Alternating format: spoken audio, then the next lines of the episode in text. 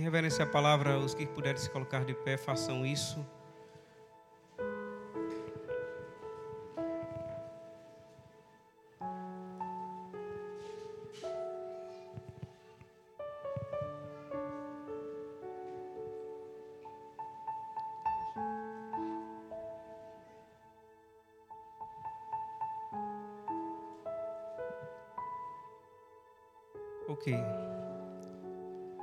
Assim a palavra do Senhor, Amós capítulo 8, versículo 11.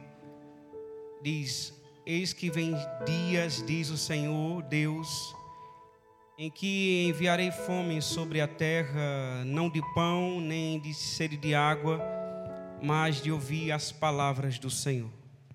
Vamos orar, Senhor precioso e eterno Deus. Bendito é o teu santo e poderoso nome. Te agradecemos, ó Deus fiel, porque o Senhor nos conduziu por tuas fortes mãos a este lugar. E pedimos ao Senhor, Deus, a ação do teu Santo Espírito, para que este possa ter liberdade, Senhor, a falar, Senhor, aos nossos corações, mediante a tua santa e poderosa palavra, Senhor. Tudo é uma preparação, Senhor Jesus Cristo, para que o Senhor, por intermédio da tua boa palavra, possa, Senhor, estar falando, Senhor, ao coração humano, Senhor. Eu te peço, Senhor, que o Senhor, por misericórdia, possa, Deus fiel, estar projetando sobre os meus lábios aquilo que o Senhor colocou ao meu coração, Senhor. E que, ó Deus, eu possa reconhecer que tudo, Senhor Jesus Cristo, provém do Senhor e para o Senhor haverá de ser a glória, o louvor e a adoração, Senhor. Fica conosco no nome santo de Jesus Cristo. Podeis sentar em nome de Jesus.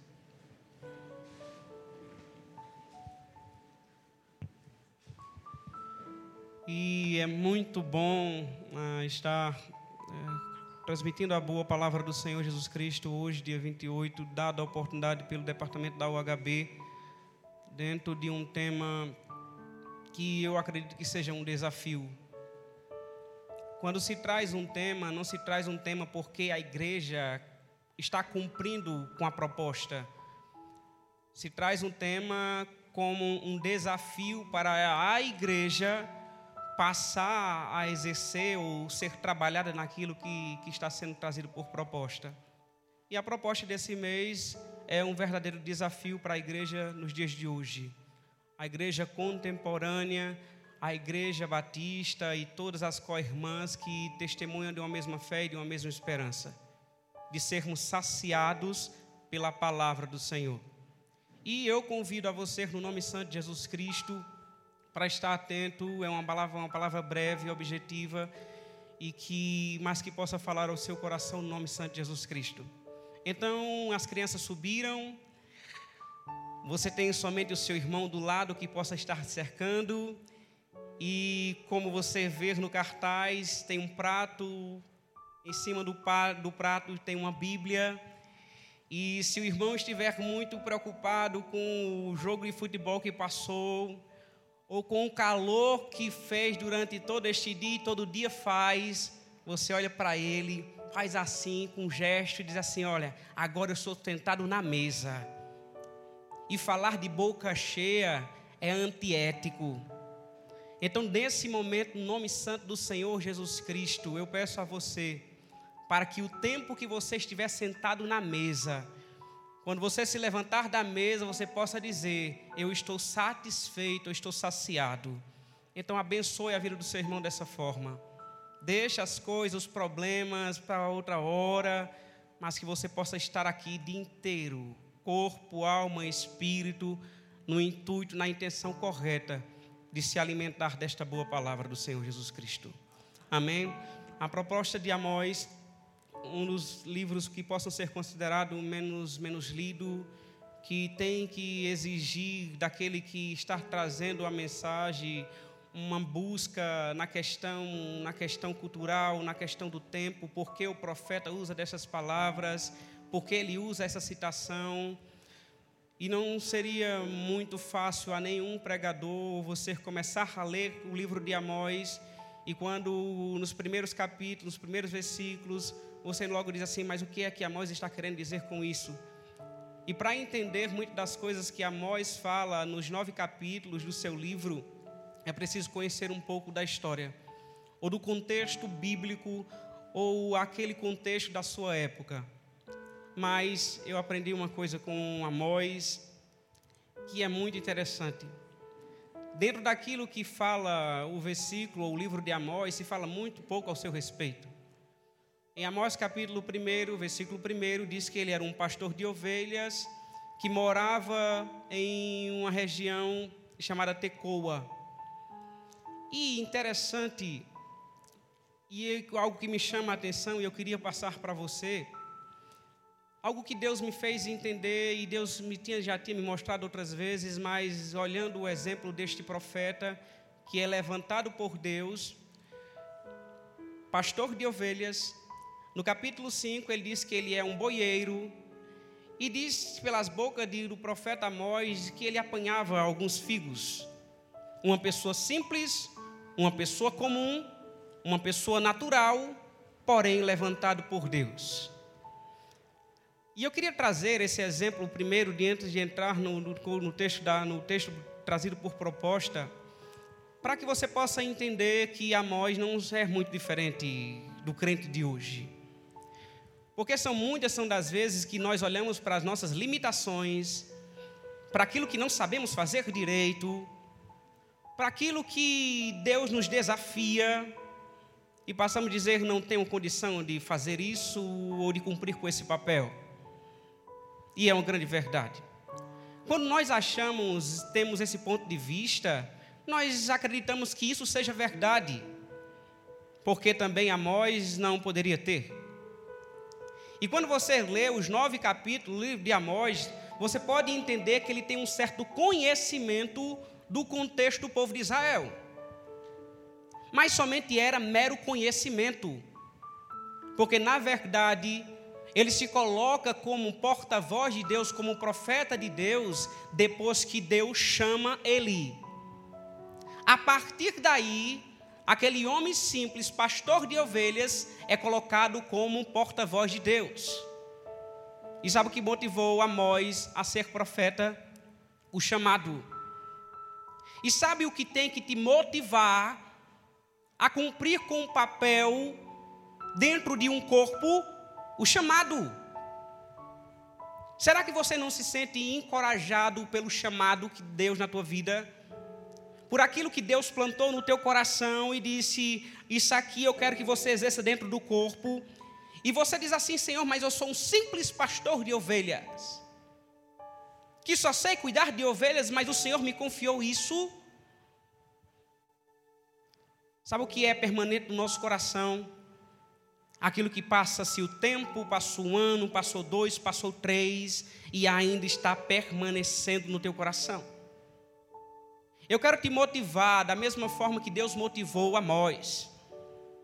Para que possa existir no seu coração um coração voltado a servir. E o propósito do chamado possa ser colocado em prática. E não somente é o contexto de Amós, mas de outros homens de Deus que, diante das suas limitações, Deus diz: Eu escolho você para uma obra. Deus tem escolhido cada um de vocês, homens e mulheres, para desempenhar um papel, uma função dentro de um corpo. Seja encorajado pelo chamado de Deus na sua vida. Porque não adianta eu conhecer a palavra do Senhor de Gênesis e Apocalipse sem que eu tenha um propósito. O propósito na tua vida possa começar pelo chamado, o encorajamento pelo chamado. Deus me confiou isso, Deus colocou nas minhas mãos, Deus me deu dom, talentos, para quê? Para que se cumpra uma função dentro de um corpo.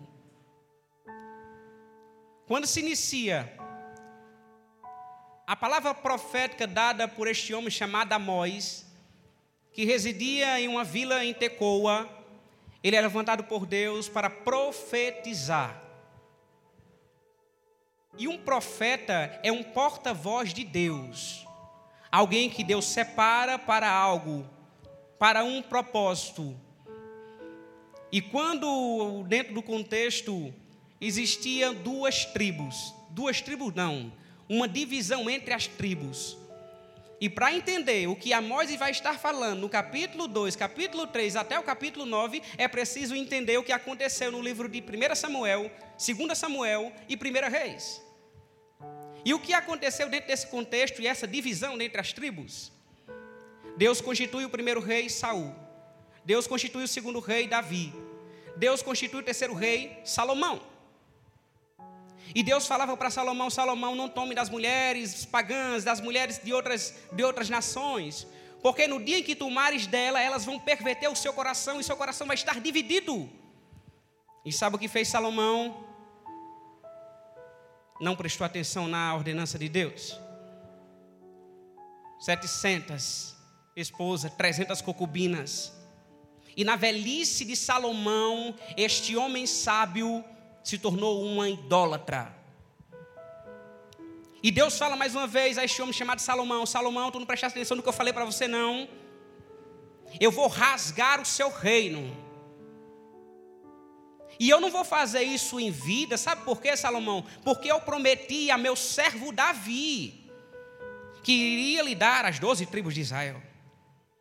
Mas quando Salomão, pelo mortal homem que foi, conheceu a morte, Aí existiu um conflito político entre Jeroboão e Roboão, onde dez tribos apoiaram um governo e duas tribos, a tribo de Judá e a tribo de Benjamim, tomaram outro curso. E foi justamente dentro desse contexto de divisão entre o povo de Deus que Deus levanta um profeta chamado Amós. Mas só o que acontece é que as guerras que existiam, os conflitos que existiam entre essas tribos, naquele contexto existia uma falsa paz. Porque durante 40 anos as tribos se alinharam. Durante 40 anos as, as, as outras nações pagãos estavam fragilizadas. E levanta agora-se um profeta chamado Amós e começa a profetizar no capítulo 1. Sabe dizendo o quê? Deus vai subjugar as nações pagãs. Deus vai incendiar as suas vilas. E diante seis sentenças de Deus, Deus está dizendo que iria sentenciar as nações pagãs pela injustiça praticada por eles. Algo bom? Eu vivo uma falsa paz, uma prosperidade e Deus está levantando um profeta dizendo que Deus vai sentenciar os seus inimigos, incendiar as suas vilas. Está tudo dentro do conformidade da minha vontade?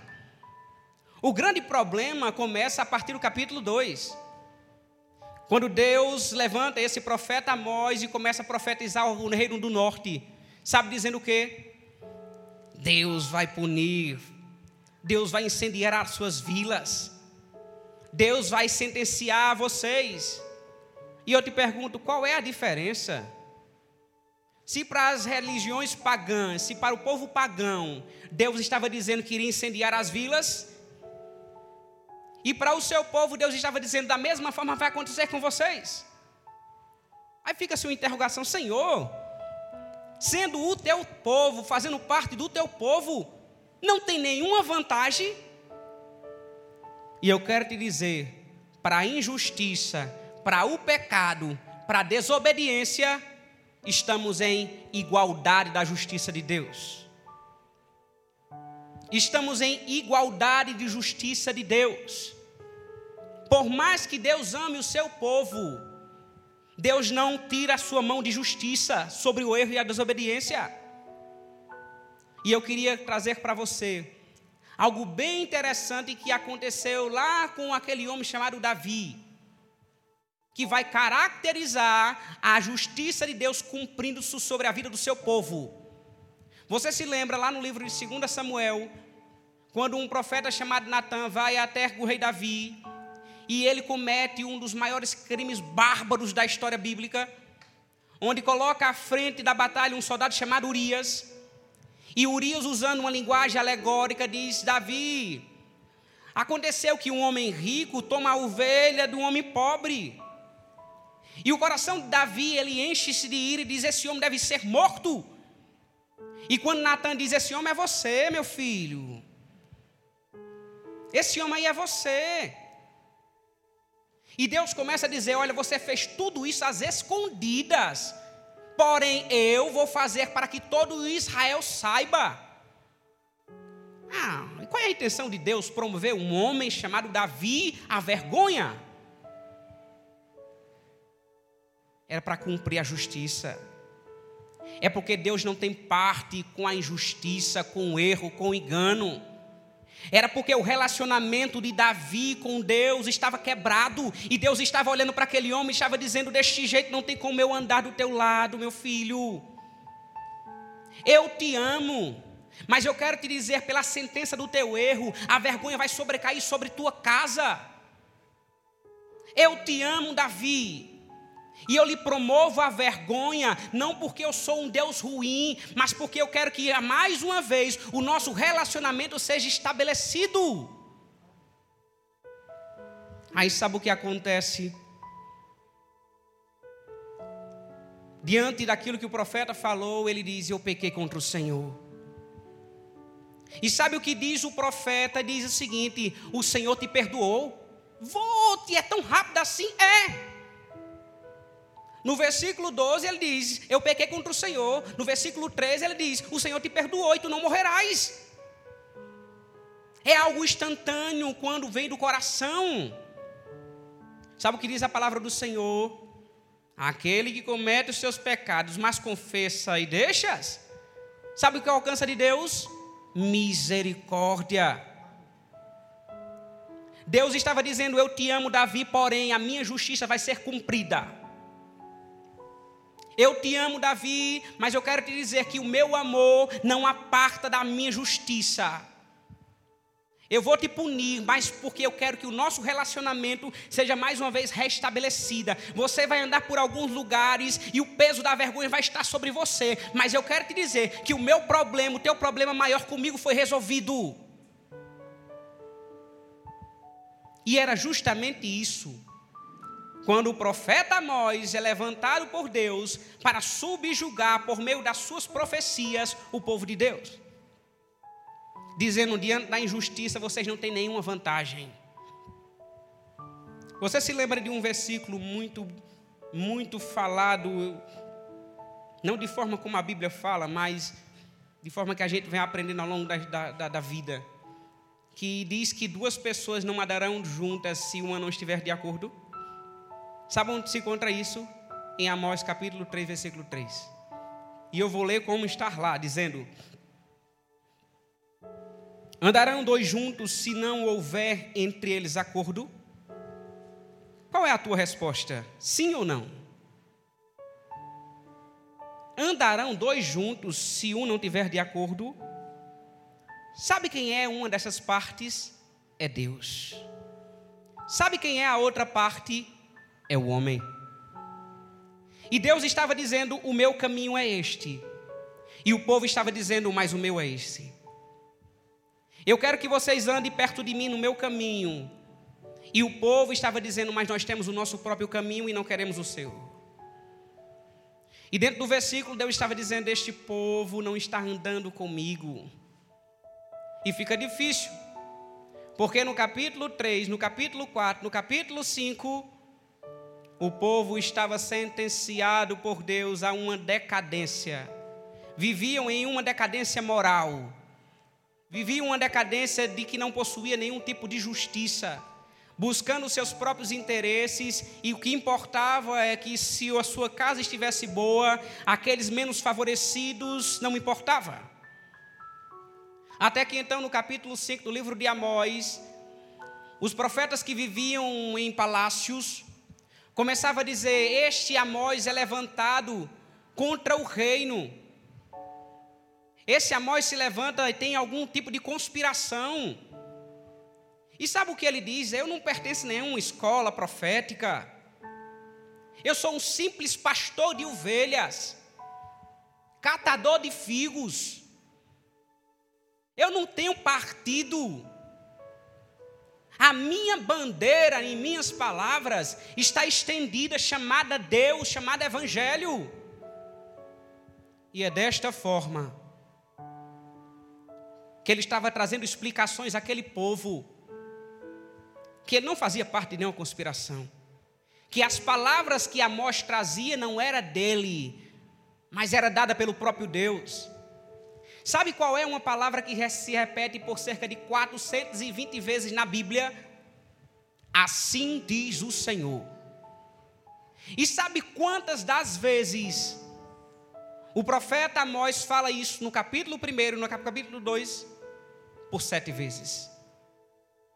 Sabe o que isso quer dizer? Que ele estava dizendo: as palavras que eu trago não são minhas. Existe um peso de responsabilidade. Quando ele dizia, assim diz o Senhor, eu venho em nome do Senhor, as palavras que eu trago não são minhas. Era um peso de responsabilidade. E sabe o que aprendemos com Amós? Que a palavra que iremos trazer, nas muitas oportunidades que haveremos de ter na nossa vida, tem que ser uma palavra que possamos dizer: assim diz o Senhor, Deus colocou no nosso coração, no meu coração. Sabe por quê? Porque muitas são das vezes que temos subido ao púlpito e muito do que falamos está cheio do nosso achismo. E temos muitas dificuldades de passar pelos nossos problemas. Será que temos essa mesma condição de dizer como Amós? Assim diz o Senhor, a palavra que está no meu coração, está sendo projetada sobre os meus lábios, ela vem de Deus. Os textos que trazemos tem que ser o que a Bíblia está dizendo, não o que eu acho. Assim podemos dizer, assim diz o Senhor. Quando chega no capítulo 8, sabe o que encontra-se lá? Uma real decadência. Uma real decadência de quê? A Bíblia é dividida e subdividida. E dentro dessa subdivisão de versículos, no versículo 1 ao versículo 3, trata de um assunto. A partir do versículo 4 ao versículo 14, trata de outro assunto. E sabe o que diz o contexto de Amós, capítulo 8, versículo 1 ao versículo 3? De que Deus dá uma visão a este homem chamado Amós. E a visão que Deus dá a Amós, Amós vê um cesto de frutas de verão descendo, descendo, descendo. E Deus faz uma pergunta: O que vês, Amós? E Amós diz: Um cesto cheio de frutas de verão. Existia um tipo de, de pegadinha. Porque um cesto de frutas de verão dentro na tradução hebraica, que significa fim. E no versículo 2, Deus diz a Amós: Amós, está próximo, está chegando o fim do meu povo. Era um trocadilho de palavras. Um cesto cheio de frutas de verão, que tinha um significado em hebraico, fim. Por mais que aquele homem chamado Amós não soubesse o que Deus estava querendo dizer, Deus revela no versículo 2: Está chegando o fim do meu povo. Agora eu te pergunto: se Deus estivesse dizendo, está chegando o fim dos Amonitas, está dentro do contexto. Está chegando o fim dos, dos, dos filisteus, está dentro do contexto. Mas Deus dizer, está chegando o fim do meu povo, tem uma gravidade. Você está entendendo? Está chegando o fim do meu povo. O povo que diz que é saciado pela palavra. O povo que diz que tem prazer nas minhas leis, nos meus decretos, nas minhas ordenanças. Deve ter alguma coisa errada com isso. E sabe o que diz Oséias, capítulo 4, versículo 6? O meu povo está sendo destruído, porque lhe falta, sabe o que? Conhecimento. Eu te pergunto, será que nós estamos dentro do mesmo contexto? Será que o povo de Deus está sendo destruído porque falta conhecimento? Mas o povo está dizendo que está saciado pela palavra, Senhor. E eu te digo, isso aí não queira dizer que estamos. Isso aí é um desafio para buscarmos estar. Porque é isso que Deus estava dizendo: o meu povo está sendo destruído, está chegando o fim. A partir do capítulo 4, a partir do versículo 4 ao versículo 14, aí Deus começa a declarar pela profecia do profeta Amós, sabe o que? Dizendo que tinha uma tal de balança de engano. Que o povo tirava do pobre a qualquer custo de que existia uma decadência moral, de que se eu estiver bem, tanto faz o meu irmão padecer e está tudo certo. E Deus está dizendo: esse povo está em uma ruína. Estão achando que estão trazendo algum tipo de oferta, estão acreditando que eu estou recebendo. E era o fim era o fim do povo de Deus que se aproximava. E quando chega no capítulo 8, no versículo 11, na proposta trazida, a palavra do Senhor sabe o que diz? Eis que vem dias, diz o Senhor Deus, que enviarei fome sobre a terra, não de pão, nem, de, nem sede de água, mas de ouvir as palavras do Senhor. Sabe qual é o grande problema? Que a fome e a sede dada na primeira parte do versículo, ela é o resultado de que aqueles que viviam em uma vida de pecado, de desobediência, não ouviria mais a voz de Deus. O versículo está dizendo que haverá um tempo, que houve um tempo que Deus silenciou a sua voz. E dentro da história do povo de Israel, Todas as vezes que o povo desobedecia, transgredia as ordenanças de Deus, Deus fazia. Psss. E toda vez que isso acontecia, o povo estava desorientado, era levado cativo,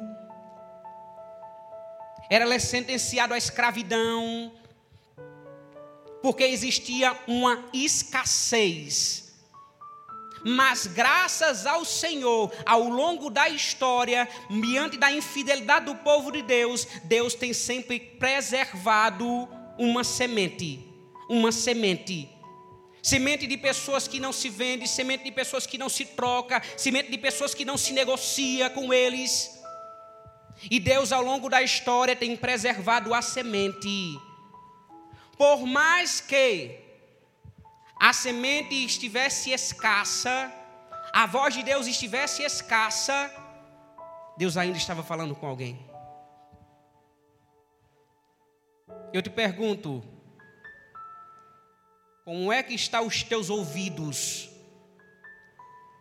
ao ouvir a voz de Deus? Você se lembra o que disse o nosso irmão Lica? Que o que faz separação entre Deus e o homem é o pecado. E todas as vezes que o homem quer viver em uma vida de pecado, Deus silencia a voz. E sabe o que eu aprendi estudando esse texto? Que quando isso acontece, Deus está dizendo: Eu estou protestando contra o pecado. Quando eu silencio a minha voz, eu estou protestando contra o pecado. E sabe o que aconteceu em 586? O exílio babilônico. Onde as pessoas ficaram perdidas e levadas cativas. Eu te pergunto, você ainda está ouvindo a voz de Deus? Eu te pergunto, a voz de Deus é sensível quando Ele diz: Meu servo, essa é a minha vontade, esse é o meu querer. Eu te pergunto, você está ouvindo a voz de Deus diante das muitas questões que você leva ao Senhor? Se você estiver dentro dessa condição, você está bem. Mas se você dizer, eu não sei, eu não percebo, eu não consigo discernir o que é de Deus e o que não é, eu quero dizer alguma coisa está errada. Porque o versículo está dizendo: Eis que vem dias, diz o Senhor Deus, em que enviarei fome sobre a terra, não de pão nem sede de água, mas de ouvir. Ouvir. Existem muitas pessoas que não estão ouvindo mais a voz de Deus, que acreditam que estão saciadas que acreditam que o que vem aqui seja suficiente. E eu te digo, todas as profecias faladas por intermédio do profeta Amós se cumpriu. Em 722, sabe quando? Quando os assírios se levantaram, derrubaram o reino do norte e levaram eles cativos, prisioneiros, escravos. Aí existe a confirmação de que o profeta Amós era um homem levantado por, por, pelo próprio Deus. Porque uma das qualificações de um profeta, sabe qual é? O cumprimento daquilo que ele diz. E possamos dizer, estamos vivendo este versículo hoje, Amós capítulo 8, versículo 11, eu digo que não. Dentro do meu ponto de vista, não está. Sabe por quê? Porque Provérbios, capítulo 1, versículo 20, eu vou estar lendo para você. E o que eu acredito que, ó Deus, mais à frente, e alguns palmos da nossa geração, vai se cumprir. Porque a palavra do Senhor diz que no final dos tempos o amor de muitos esfriará, ou de quase todos. Aí eu acredito que Amós vai se cumprir nos dias de hoje. E o que é que está se cumprindo hoje? E eu vou estar lendo Provérbios 20, Versículo 12, 22 diz: Grita na rua a sabedoria, nas praças, levanta a voz, do alto dos muros clama, à entrada das portas e nas cidades, proferem as suas palavras. Até quando, honestos, amarás a, amarás a, necess, a, a necessidade, e vós, escarnecedores, desejais os, os escárnios, e vós, loucos, desprezarás o conhecimento? Provérbios está dizendo que a sabedoria está clamando em cima dos muros. E muitas são das pessoas que estão desprezando o conhecimento. E muitas pessoas têm trocado o conhecimento da palavra do Senhor por qualquer tipo de atração, por qualquer tipo de movimento. Eu te pergunto na escola bíblica dominical, quando você colocou o pé, Parece que a palavra de Deus não satisfaz o homem. E eu entendo que a proposta do tema é um desafio para a igreja. Porque muitas das vezes a palavra não está saciando. Quando dizemos vamos ali na casa do irmão compartilhar uma palavra, e logo a pessoa diz: Mas tem mais o quê? Não, tem a palavra. Não, mas tem mais o quê além disso? Não existe algo que diz o seguinte: que o, o, o vazio que existe no, no interior do homem é do tamanho de Deus. Mas na vida de muitas pessoas não tem sido, sido, sido dessa forma. É Deus mais o quê? É palavra mais o quê? É conhecimento mais o quê? A palavra tem que ser suficiente. Às vezes eu fico doidinho no departamento da juventude, fazendo isso, fazendo aquilo, querendo trazer os jovens, mas sabe o que os jovens têm que ter? Palavra, conhecimento. Eu tenho uma certa dificuldade de trocar o culto de sexta-feira por qualquer outro tipo de, de, de, de trabalho. Porque eu tenho que entender, eu tenho que dizer, olha, o jovem tem que entender que a palavra de Deus, ela tem que ser suficiente na sua vida. Mas a sabedoria está clamando em praças, dizendo: Olha, entrai pela porta estreita. A sabedoria está clamando nas praças, em cima dos muros, dizendo: Não se desvia nem para a direita nem para a esquerda. A sabedoria está clamando. E muitas são das pessoas que estão dizendo: Mas esse negócio aí não dá para mim. Porque eu estou procurando outros, outros meios, outros objetivos mais interessantes do que a palavra. E a sabedoria de Deus está sendo desprezada pelo homem. A sabedoria de Deus está sendo lançada de um lado e para o outro, buscando alguém que seja fisgado por ela e o homem está se esquivando. Parece que a palavra não tem mais saciado o homem. Sabe por quê? Porque ser saciado é estar satisfeito. E eu queria trazer uma ilustração dentro, do, dentro de algumas coisas que a gente vê na televisão. Não existe aqueles programas de culinária que é seis pessoas, três de um lado, três participantes do outro lado, e o mestre, o, o chefe diz assim: a gente vai fazer tal prato, tal prato. Aí o camarada diz: vocês têm uma hora para fazer isso. Aí sabe o que acontece? Os participantes começam a correr de um lado, começam a correr para o outro lado. Sobe, desce, abre geladeira, liga o forno. Depois de uma hora, levanta-se uma tampa, que eu não sei como é o nome daquele negócio. E lá está debaixo um pirexinho de arroz. Um pirex de arroz. Um talinho de coentro um molhozinho e um pedacinho de carne. E eu disse: Meu Deus, uma hora.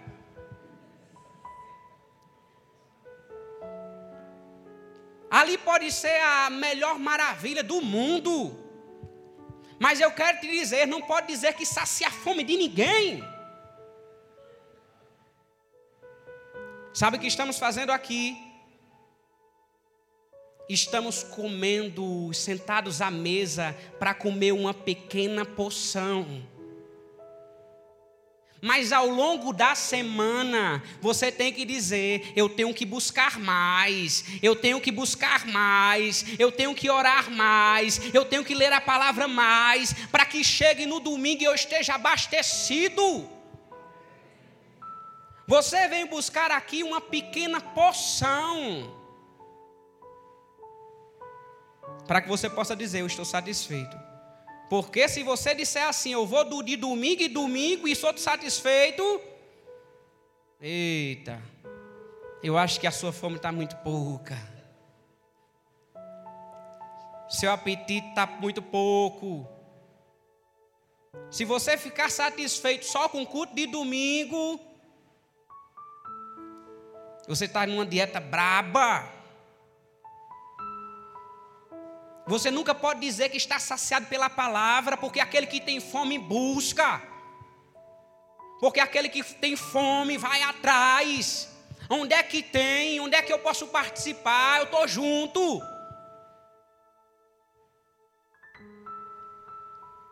Quantos são dos irmãos que têm a oportunidade de estar aqui trazendo a palavra? Graças ao Senhor, nós estamos dentro de uma igreja democrática, meu filho Ninguém pode dizer entre nós que não teve oportunidade de nada aqui, não. Se você chegar para o dirigente, se você chegar para o irmão Mauri, para o pastor Isaías, eu quero uma oportunidade, você vai ter. Mas sabe qual é o grande problema? Que não tem que existir na vida de aqu daqueles que estão saciados. É uma surpresa dentro de casa. O marido está lá, estudando a palavra. E o filho passa e acha estranho aquilo aconteceu. Oxente. O que é que está acontecendo, meu filho? O que é que está acontecendo que você não tem esse hábito? Não, é porque eu tive a oportunidade, me deram oportunidade na igreja, é por isso que eu estou buscando. Meu filho, para trazer, para falar de Deus, tem que estar cheio dele. Para falar de Deus, meu filho, tem um peso de responsabilidade, tem um peso de compromisso. Para dizer, todas as vezes que for me dada uma oportunidade, Deus tem projetado sobre os meus lábios algo. Para que a nossa palavra não seja palavra de homem, mas possa ser palavras de Deus. Porque o que só vai saciar nossa fome o que vai nos satisfazer é quando tivermos uma vida no altar de Deus. Eu te pergunto, você está satisfeito ou insatisfeito? Você é um crente saciado pela palavra ou uma pessoa que ainda não sabe o que fazer ou o que está fazendo?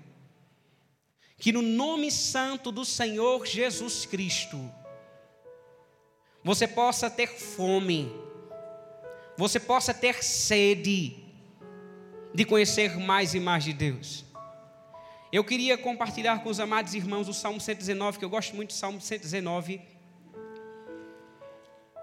E foi dado a alguns irmãos um pequeno papel com referência bíblica.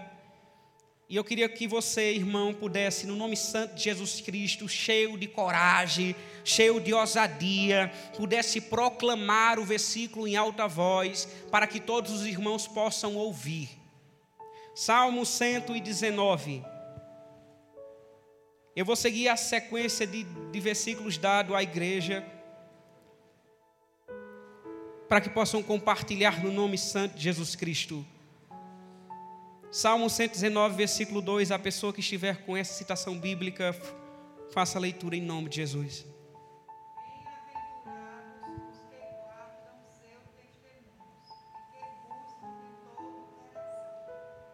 Versículo 11.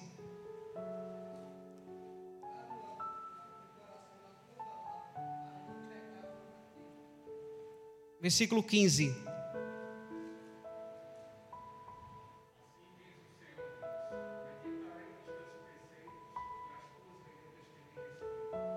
Versículo 16.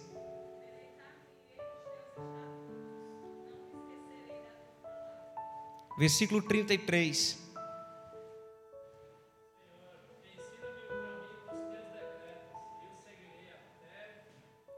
Versículo 48.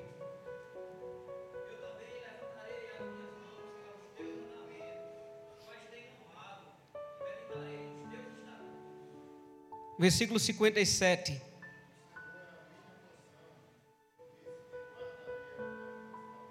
Versículo 71.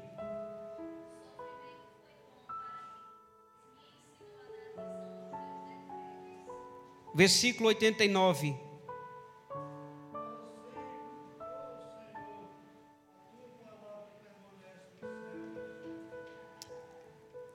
Queria que a igreja, no nome santo de Jesus Cristo, pudesse recitar o Salmo, o versículo 105.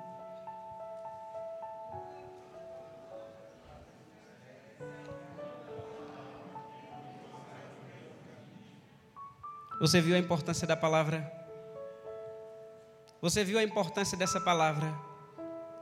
Lâmpada para os meus pés é a tua palavra e luz para os meus caminhos.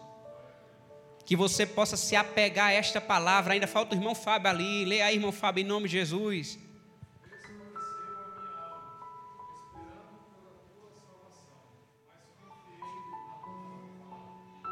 Glórias a Deus. Então Deus é bom e a sua palavra está escrita na terra e também